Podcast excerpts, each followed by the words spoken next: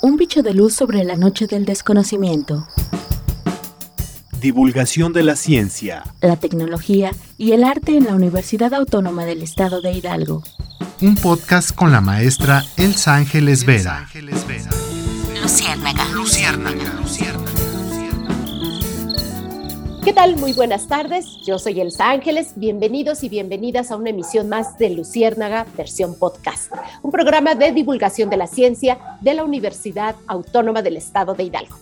Hoy tendremos una charla con dos doctoras, Jocelyn María Soto Alarcón y Diana Xochitl González Gómez. Ellas son del área académica de economía, justamente del Instituto de Ciencias Económicas Administrativas de esta casa de estudios. Jocelyn es doctora en Desarrollo Rural por la Universidad Autónoma Metropolitana, por la Unidad Xochimilco. Y Diana es doctora en Ciencias Económicas por la Universidad Autónoma de Baja California. Pero ellas dos confluyen en un tema bastante interesante que en términos generales les puedo decir que son mujeres y tierra. Y ese va a ser nuestro tema el día de hoy. Así que bienvenidas, Jocelyn, Diana, muchas gracias por aceptar la invitación. Muchas gracias por invitarnos, Elsa. Mucho gusto y muchos saludos a tu audiencia. Gracias. Muy amable, Elsa. Gracias. Muchas gracias. Gracias. Oigan, pues las dos han trabajado una línea de investigación muy interesante, ¿no? Una mirada de la economía, esta, esta ciencia que nos ayuda un poco a entender como de dónde sacamos para poder sobrevivir, ¿no? Cómo nos organizamos a nivel macro, micro, para poder eh, hacer uso de los productos que tenemos, para poder eh, subsanar, digamos, las necesidades que tenemos como seres humanos. Pero una mirada sobre mujeres y sobre tierra, tiene una implicación muy grande porque al final nos olvidamos que lo que nos llevamos a la mesa pues viene del producto del trabajo de la tierra. Y a veces no lo valoramos, creemos que lo produjo un refrigerador en un centro comercial y que solamente uno lo saca, lo descongela, lo guisa y ya se lo comió. Pero es un proceso muchísimo más complejo y que tiene cuestiones de historia y que tiene cuestiones culturales y que tiene cuestiones de justicia, ¿no? Muchas, muchas miradas. Así que platíquenos un poco sobre este tema, un artículo que se titula El acceso de las mujeres rurales a la tierra desde el postcapitalismo. ¿Quién de las dos le entra al ruedo? Jocelyn. sí, aquí, aquí andamos. Pues ese trabajo que, presentamos en un, en un número especial eh, de la revista Frontiers es un número que justamente analiza y discute cómo es, cómo es, a qué se enfrenta, cuáles son los desafíos que eh, enfrentan las mujeres rurales alrededor del mundo para acceder a la tierra.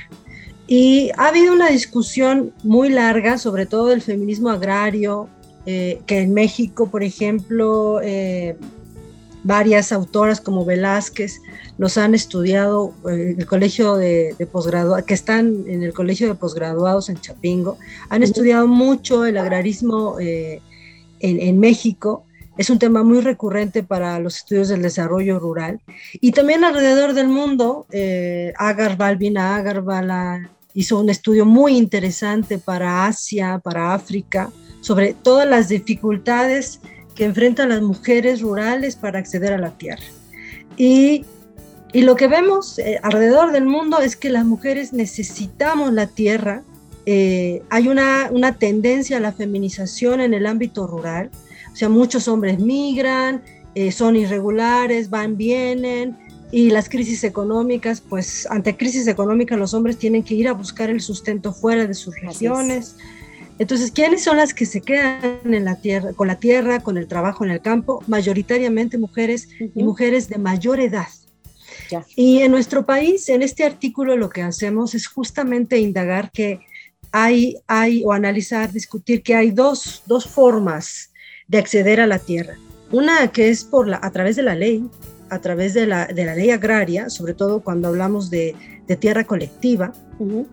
Eh, de tierra colectiva, nuestro país tiene, tenemos los ejidos, la propiedad social, que es eh, algo más del 52% del territorio nacional. a pesar de la reforma, claro, pero a, pesar, de la reforma que se hizo con Salinas de Gortari, en donde bueno, desaparezcamos el ejido y volvamos la propiedad privada, ¿no? Entonces todavía más de la mitad de las tierras que se pueden producir, digamos, de las tierras donde se puede producir, es ejidal. Es propiedad social. Cuando es propiedad social, quiere decir que hay propiedad comunitaria y propiedad colectiva. Muy bien. La comunitaria generalmente son ah, atribuida a, pueblos indígenas y la colectiva son los ejidos. Entonces, tenemos una superficie, nosotros somos un país colectivista, aunque digan lo contrario, porque justo lo que tú mencionas es que hay una, eh, seguimos manteniendo algunas figuras colectivas, a pesar de que está la posibilidad de venderlo. Eso no quiere decir que no haya una presión sobre la tierra, hay una presión muy fuerte sobre la tierra eh, y hay, hay toda una discusión que podemos dar. Pero entonces, ¿dónde quedan las mujeres? o sea, las mujeres en la ley agraria eh, ha habido modificaciones para que puedan acceder a la tierra, por, pero no en la ley agraria, pero ellas no tienen prioridad del todo, ¿no? O sea, tienen, le entran elegido, ya no se vuelve un patrimonio familiar, sino, esa es la reforma del 92, sino que se abre. O sea, la mujer es otro actor, y, pero lo que no ve la ley es que las mujeres no tienen recursos para comprar la tierra. En, en, nuestro país las mujeres acceden a la tierra colectiva, a la colectiva, incluso a la individual, a través de la herencia, o sea, la negociación. Y ahí es donde vemos al derecho consuetudinario. Y en el derecho consuetudinario hay negociación, pero también hay tradiciones y las mujeres no están en la primera Por tradición no tienen derecho a una herencia, a un pedazo de tierra, porque tú vas a tener a un hombre que te va a mantener y que va a llegar con su pedazo de tierra, ¿no? Exactamente. Entonces, pero eh, ahí es donde entra el enfoque postcapitalista, porque generalmente nos centramos en el acceso a la tierra, pues delimitado o por el derecho consuetudinario o por el derecho agrario. ¿no? Ambos tienen sus, pormenores, ¿no? Y han sido muy estudiados. Y el enfoque postcapitalista trata de ver qué hacen las mujeres en el, en el sitio, en el lugar, para acceder a la tierra. Es decir, negocian, es decir, eh, trabajan, se esfuerzan mucho para mostrar que son actoras importantes para proveer, para hacer productiva la tierra y para eh, de, eh, obtener de ella excedentes. Sí es. Pero e, entonces en eso se centra nuestro trabajo, en, en decir, bueno, aquí están las mujeres, hay dos formas en las que se ha estudiado el acceso de las mujeres a la tierra colectiva, el derecho agrario, el derecho consuetudinario, y nosotras estudiamos la partecita de la negociación.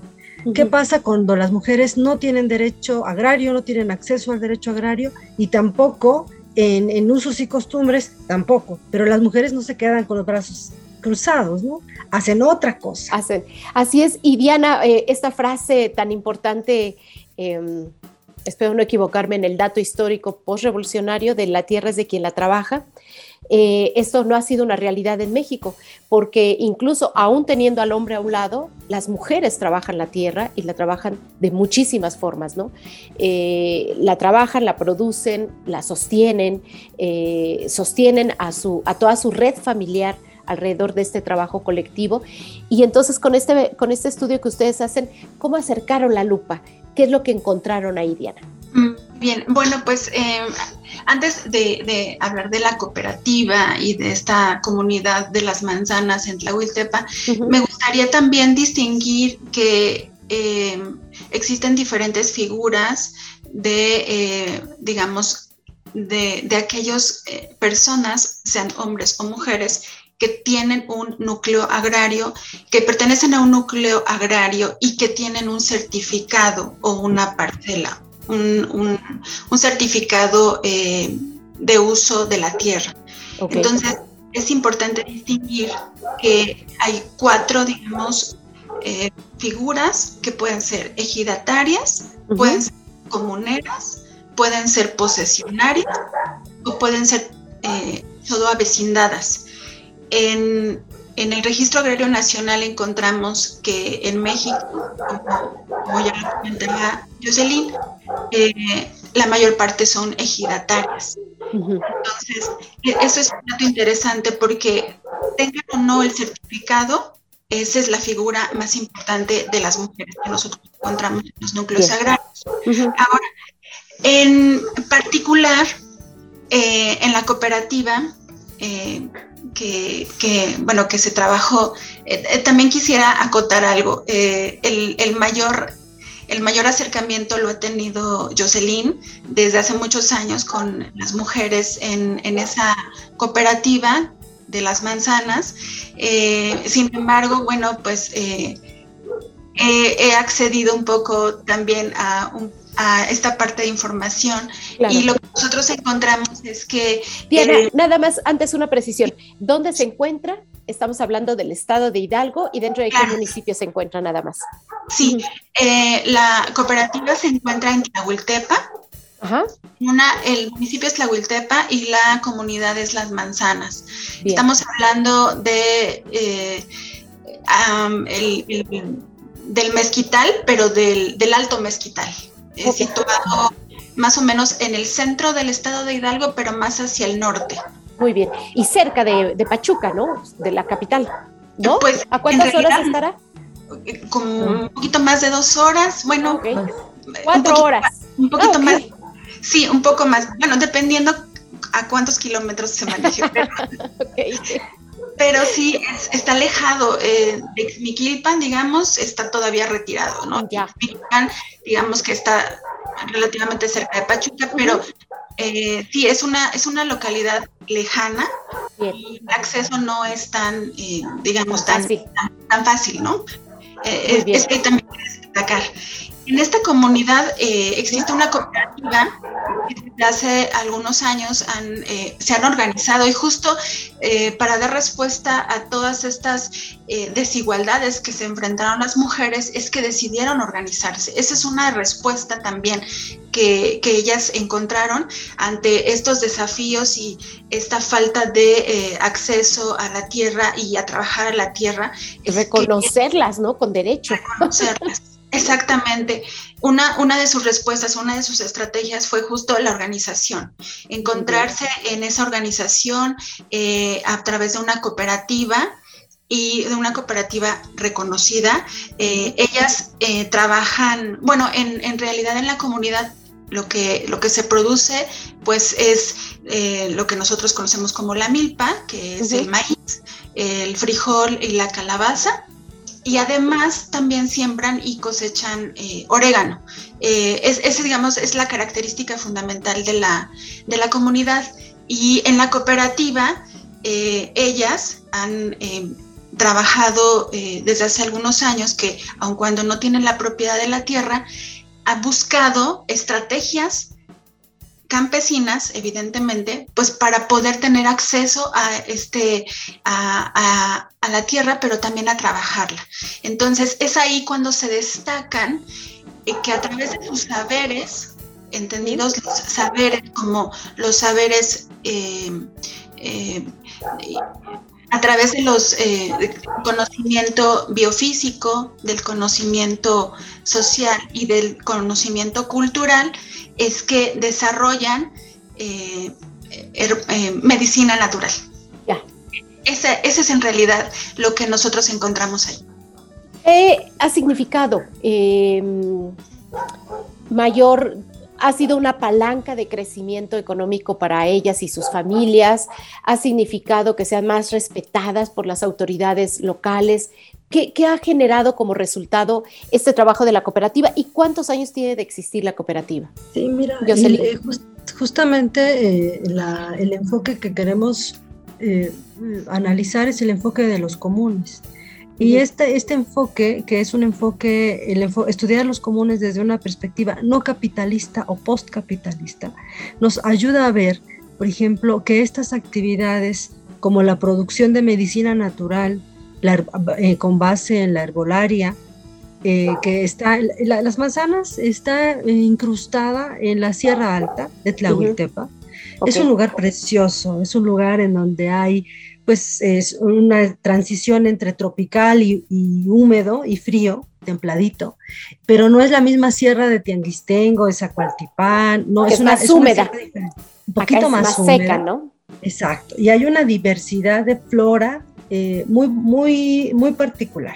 Entonces ellas han desarrollado desde, ellas empezaron a organizar desde el 98, o sea, es una cooperativa mm. que ya va a cumplir 30 años trabajando, se organizaron con con eh, otras organizaciones civiles. Hay muchas organizaciones civiles que han estado de ese lado del mezquital. Hay también toda una historia de, organizaciones civiles que podríamos abordar. Muy interesante.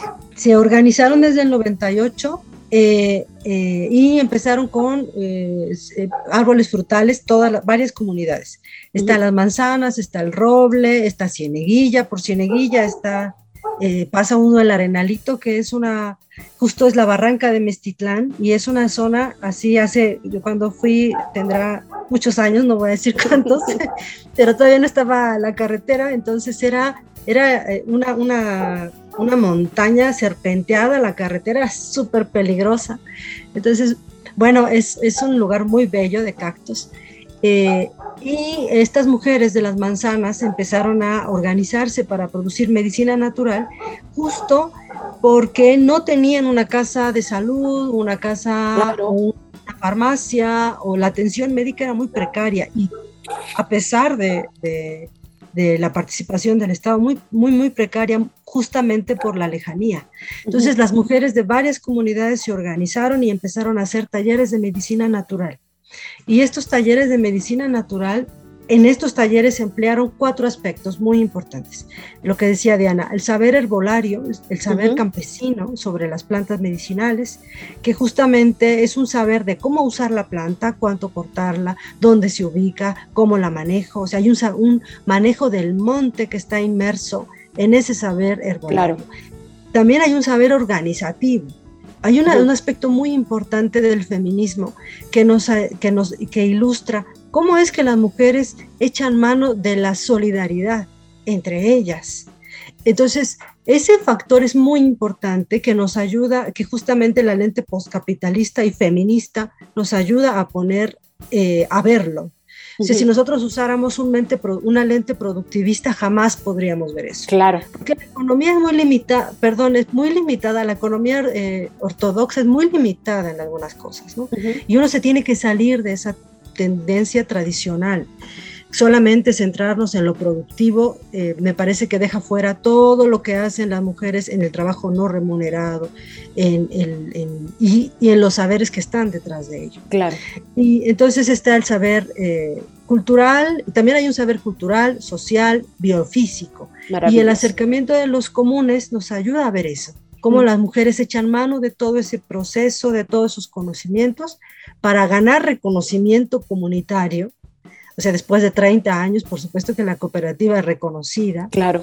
Y con ello negocian un pedacito de tierra en donde poner la cooperativa. Casi ¿Cuál es el beneficio? Pues que es su espacio. También desde el feminismo es muy importante identificar que necesitamos un espacio propio, pero no un espacio marginal, no un espacio sin medios de producción, no, necesitamos un espacio digno, productivo, en donde tengamos autonomía y eso es lo que buscaron estas mujeres campesinas por más de 30 años. Y eso es lo que tratamos de destacar con este artículo eh, y cómo estos comunes sociales, culturales, eh, de conocimiento están ahí involucrados para que después de, mucha lucha eh, las mujeres puedan tener su cooperativa, su huerto, y es de ellas, ¿no? de ellas no de una, sino del colectivo del colectivo. Pues eh, es un tema coyuntural, Diana, eh, Jocelyn, muy fuerte porque estamos intentando salir de una pandemia, todavía no salimos de ella, pero una pandemia eh, mundial que está dejando mayor pobreza, mayores movimientos migratorios, mayores problemas de salud, o sea, que acarrea, ¿no? Que se vive un post-COVID, ¿no?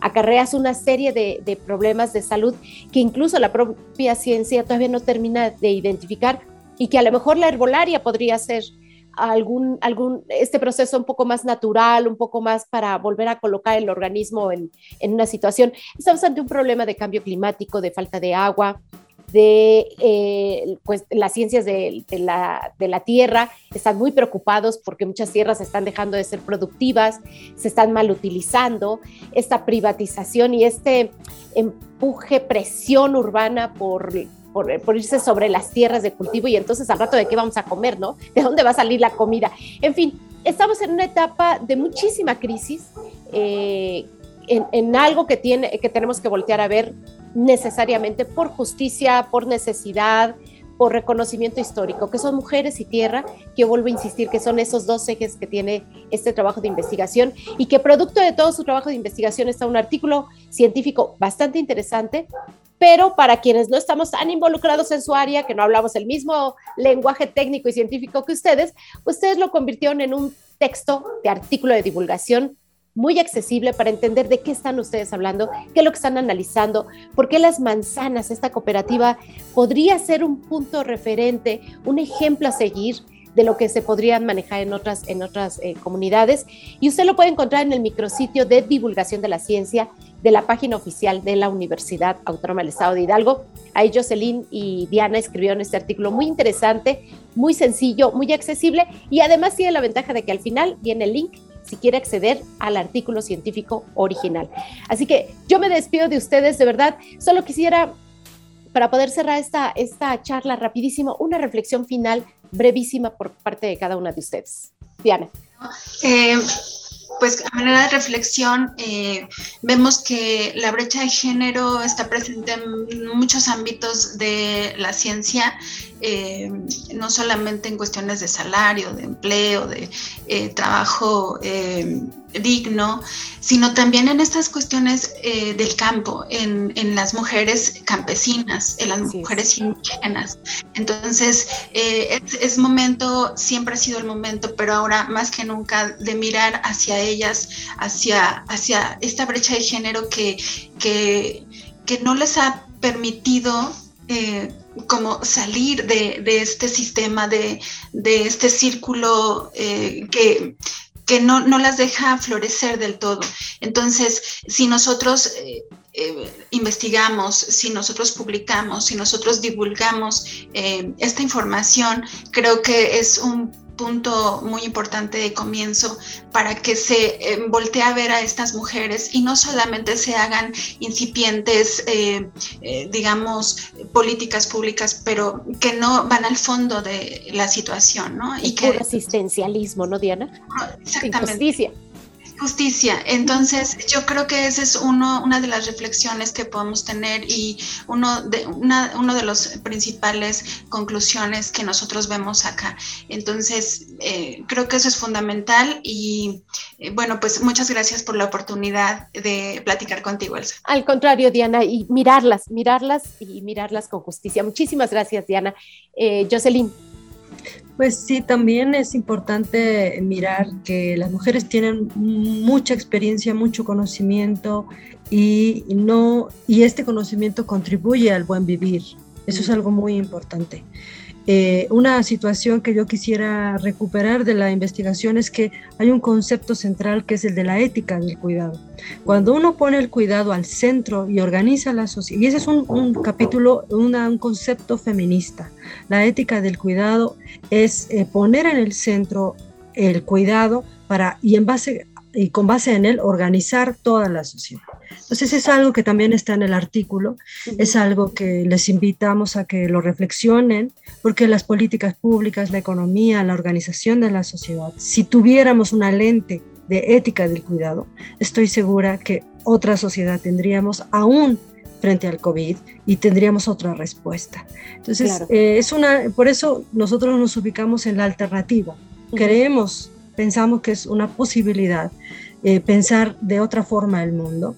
Y, este es un granito de arena y bueno, los invitamos a leerlo. Muchas gracias. Muchísimas gracias. Ética del cuidado, un punto que destaca Jocelyn, que de verdad habría que hacer toda una... Ustedes tienen ahí un diagnóstico, un análisis, una propuesta teórica, una propuesta en trabajo de campo, pero que podría como convertirse en algo transversal con muchísimas otras disciplinas científicas para poder eh, pasar al círculo ya del, de los tomadores de decisión y puedan tener un cambio, un giro, empujarlos a pensar de otra manera y reflexionar las políticas públicas desde estas lentes teóricas, científicas, históricas tan importantes y relevantes hoy y siempre. Muchísimas gracias a las dos, de verdad. El artículo está buenísimo, no se lo pierdan, ya lo pueden ustedes encontrar ahí en la página de divulgación. Entren a www.uaeh.edu.mx, esa es la página, el sitio web de la universidad, y busca ahí divulgación de la ciencia y va a encontrar muchísimas otras cosas, este podcast, el programa Luciérnaga en radio, versión eh, video, artículos de opinión, eh, multimedia, pero también esta sección tan importante donde los autores son los propios eh, científicos y científicas de esta casa de estudios y de otras instituciones. Lean el artículo, el artículo se titula El acceso de las mujeres rurales a la tierra desde el postcapitalismo de las doctoras Diana Xochil González Gómez y Jocelyn María Soto Alarcón, ambas del área económica, el área académica, perdón, de economía del Instituto de Ciencias Económicas y Administrativas. Muchísimas gracias a las dos. Yo soy Elsa Ángeles y nos escuchamos en próxima entrega de Luciérnaga versión podcast. Hasta luego. Un bicho de luz sobre la noche del desconocimiento. Divulgación de la ciencia, la tecnología y el arte en la Universidad Autónoma del Estado de Hidalgo. Un podcast con la maestra Elsa Ángeles Vera. Luciérnaga. Luciérnaga. Luciérnaga.